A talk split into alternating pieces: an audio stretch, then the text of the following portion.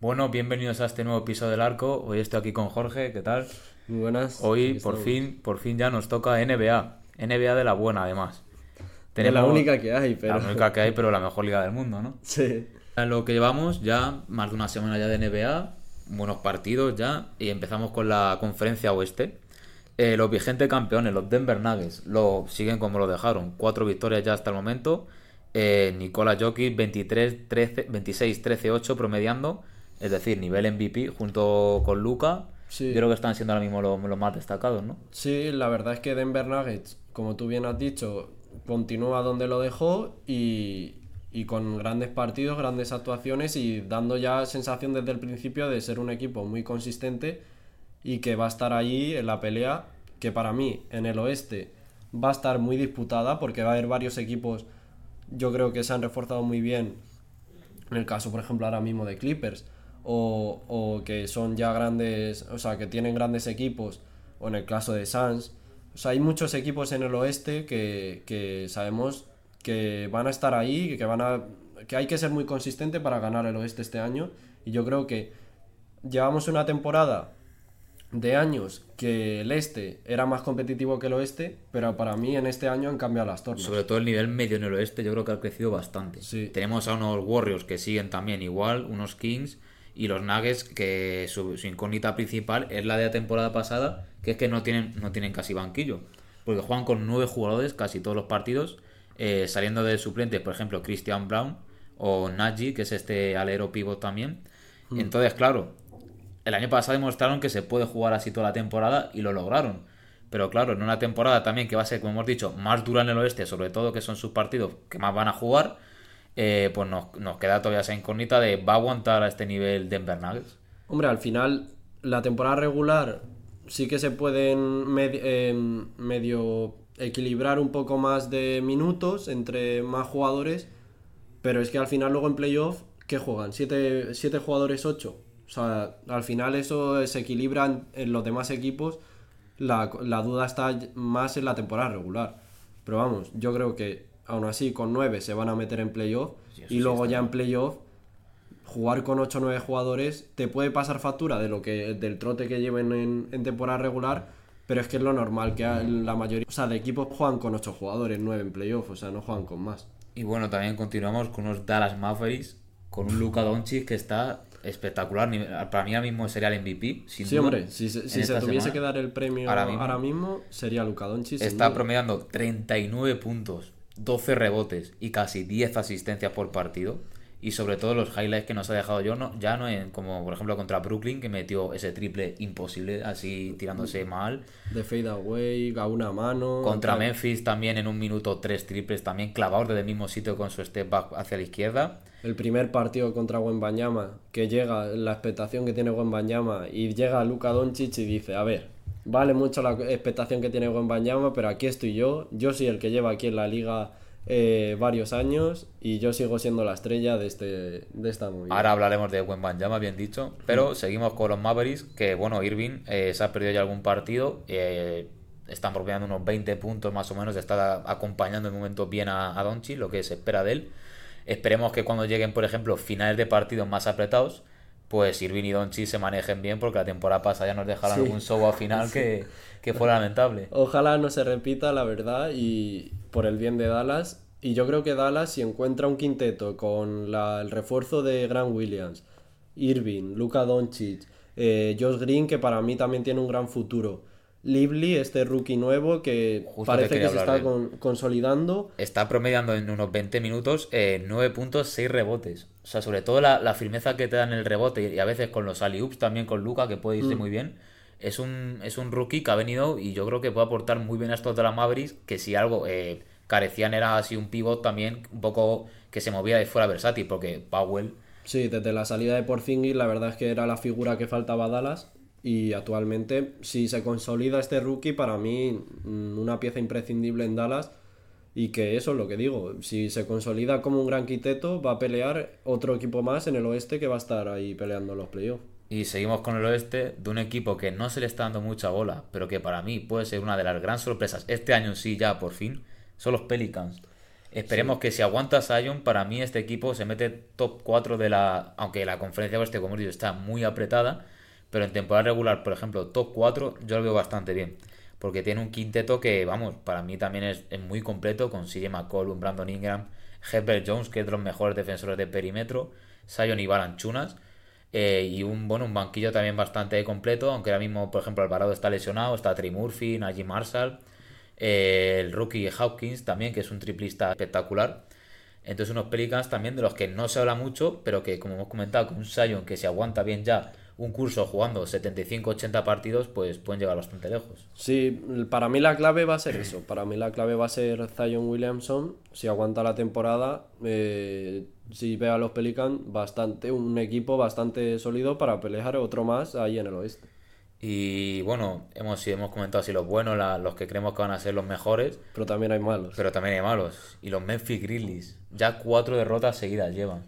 Sí. Con un Jamorán que todavía está de baja y no se le espera hasta diciembre. Santi Aldama está lesionado, está lesionado Brandon Clark. Steven Adams se pierde toda la temporada, el que era el pivot titular de estos Memphis Grizzlies. Y claro, ahora van a explotar más a un Jaren Jackson Jr., que de por sí ya el año pasado contaba con unos 36 minutos por partido y ahora vamos, eh, mínimo a 30 y 39 se va a ir. Y sobre todo pierden un papel en el rebote y en la defensa que le daba este jugador. Sí, o sea, para mí los, lo, es que los jugadores, bueno, cuando después del mercado veía a los jugadores de Memphis y a pesar de la sanción de 25 partidos a Morán, veías que podían seguir, esta, o sea, que podían estar ahí y cuando llegase ya Morán ya eh, consolidarse e ir subiendo puestos. Pero viendo la mala suerte que están teniendo con las lesiones y que parece que los fichajes no que han llegado en los nuevos recambios que han llegado en el mercado no están dando el nivel eh, veremos a ver cuando llegue ya Morán si tiene que rescatarlos o subir puestos dentro de playoff. O sea, yo creo que pinta más a que va a tener que rescatarlos para intentar conseguir llegar a playoff. Y sobre todo que han perdido un jugador que daba ese carácter, ¿no? A Dylan Brooks. Sí, la verdad es que eh, con Marcus Smart yo creo que trajeron una figura parecida que también da mucha energía en la defensa, defensa del perímetro y tal.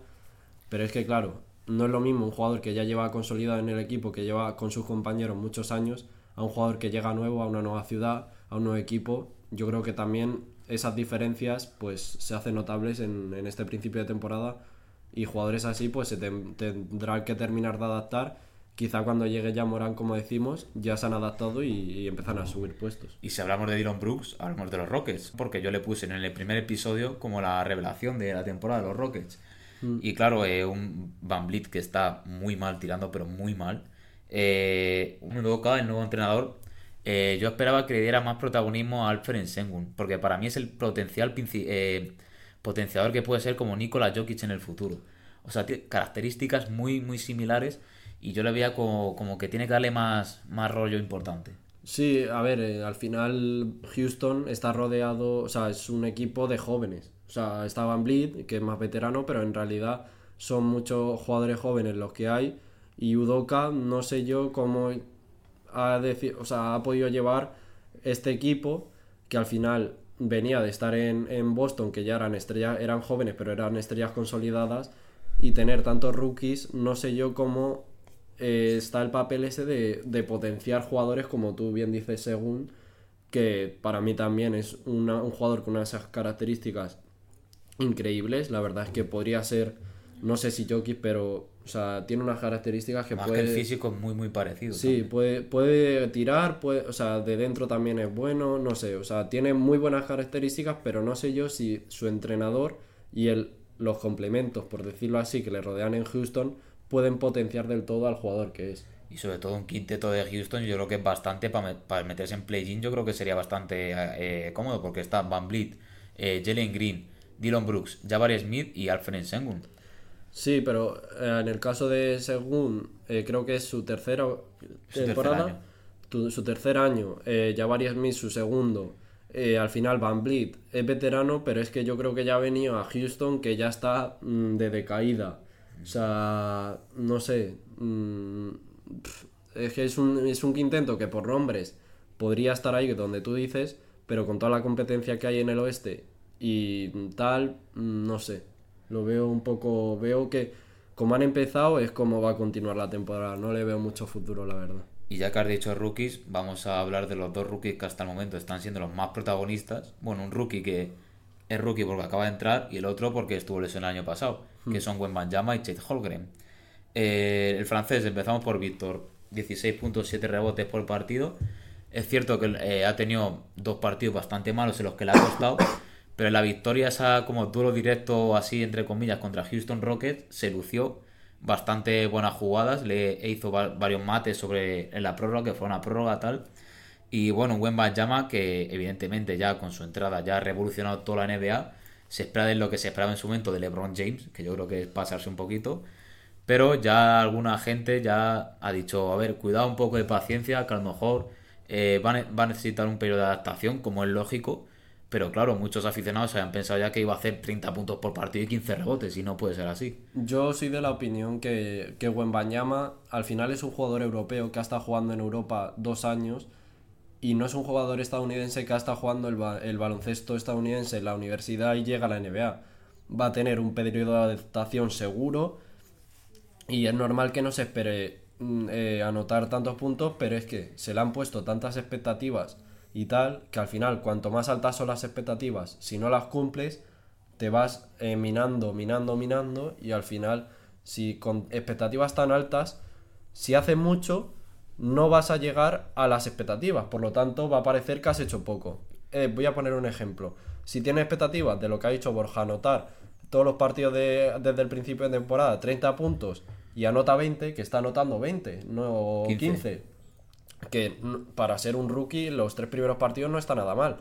Pero si están las expectativas en 30, claro, 15 te parecen muy pocos. Y más un equipo en San Antonio que está... es un desierto casi. Claro, a mí me parece que eso, el problema está en las expectativas. Yo creo que va a ser un gran jugador, no creo que sea ni la mitad de lo que va a ser LeBron, esperemos que no nos equivoquemos porque así tendremos a una estrella durante muchos años en la NBA pero no sé. O sea, yo lo veo como que hay que darle paciencia, que va a ser un gran jugador, pero no le veo siendo lo que ha sido LeBron en todo. O sea, no solo dentro de la cancha, sino la influencia que ha tenido fuera de la cancha, porque LeBron es como una yo lo haría como una comparación entre Messi y Cristiano.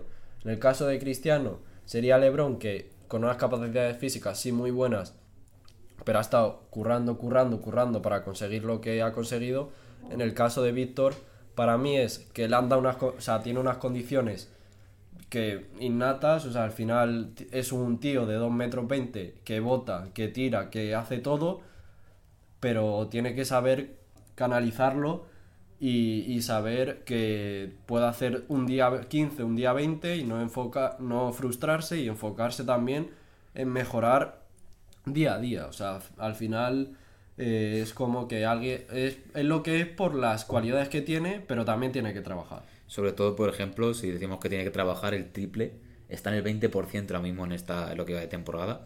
Eh, bueno, está siendo bastante, yo creo que la pintura se está manejando bastante bien así, porque le tiran muchos alley se cuelga bien, está moviéndose bien por la zona restringida, pero lo que hemos dicho, a lo mejor un poquito en el tiro exterior le está costando, Puede ser también que la línea del triple, como es más lejana en la NBA, le esté costando un poco adaptarse. Pero bueno, yo creo que irá progresando y como hemos dicho, a lo mejor no cumplir las expectativas tan altas que se ha generado en San Antonio, que es que coge la pelota y ya se ponen de pie los aficionados, se vuelven locos. Pero vamos, yo creo que a final de temporada estamos hablando de un, de un super proyecto de jugador.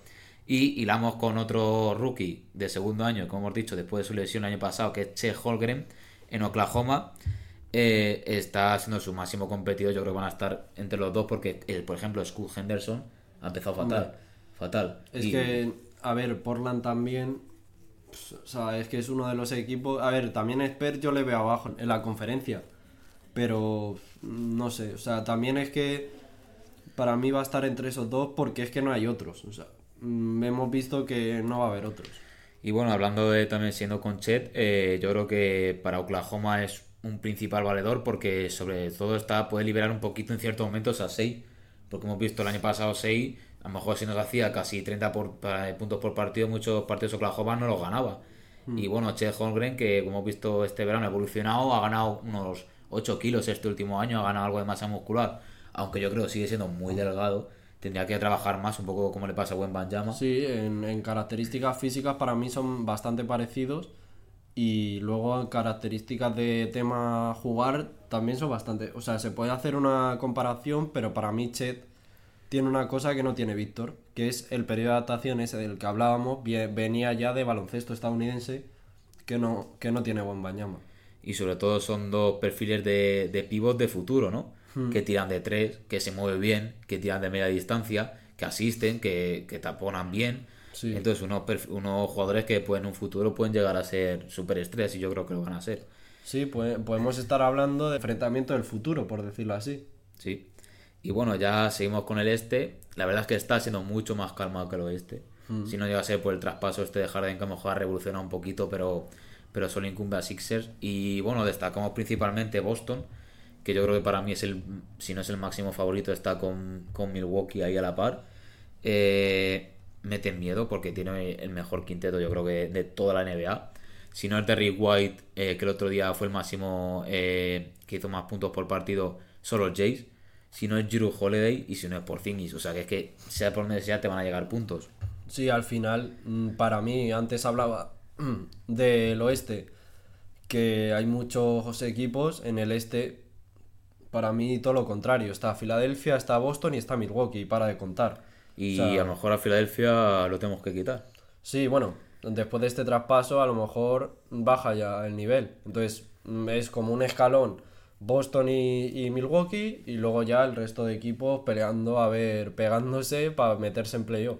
Y bueno, eh, hablando de Boston, eh, puede ser que le pase un poquito lo mismo que a, Denver, como hemos comentado. Tienen poco banquillo. Recordemos que se han ido Robert Williams y Grant Williams y Malcolm Brogdon, que había sido el sexto mejor hombre el año pasado, y dos interiores bastante buenos. Y ahora está Al Horford, que ahora sale desde el banquillo, junto con Sam Hoser y, Pritchard. Pero claro, también como hemos dicho con Denver, un quinteto que, que puede hacerse también un poquito larga la temporada regular. No tanto como a Denver, porque yo creo que en Boston no se conocen del todo y en Denver sí.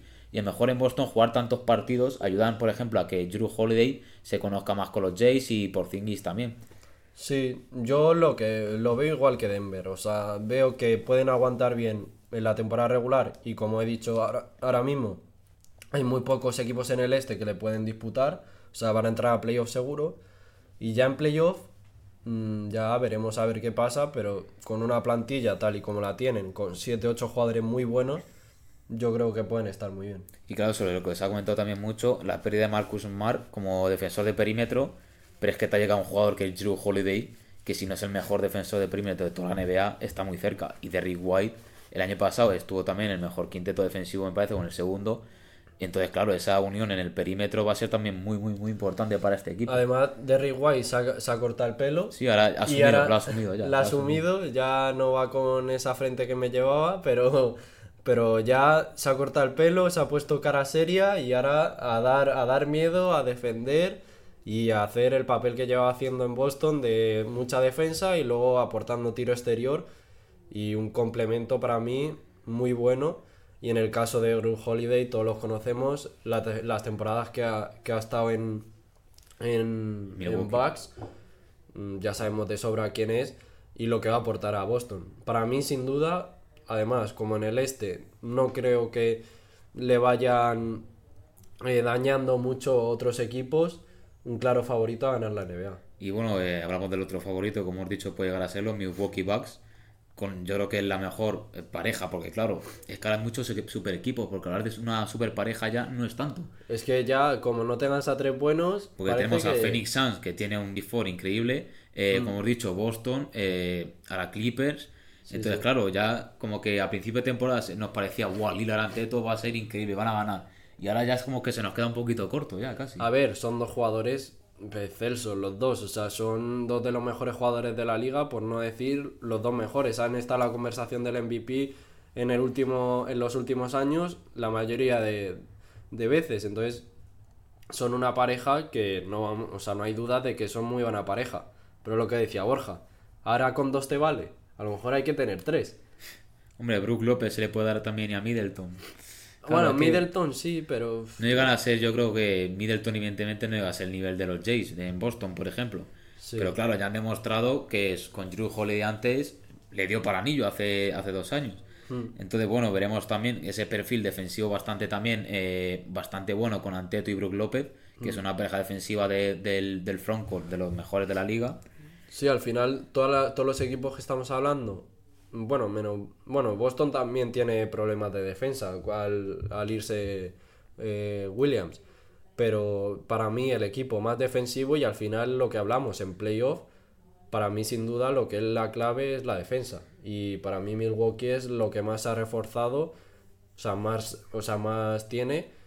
Y, y para mí la clave es que, o sea, para ese nivel de. que está al nivel de, de un Big 3, de un tal.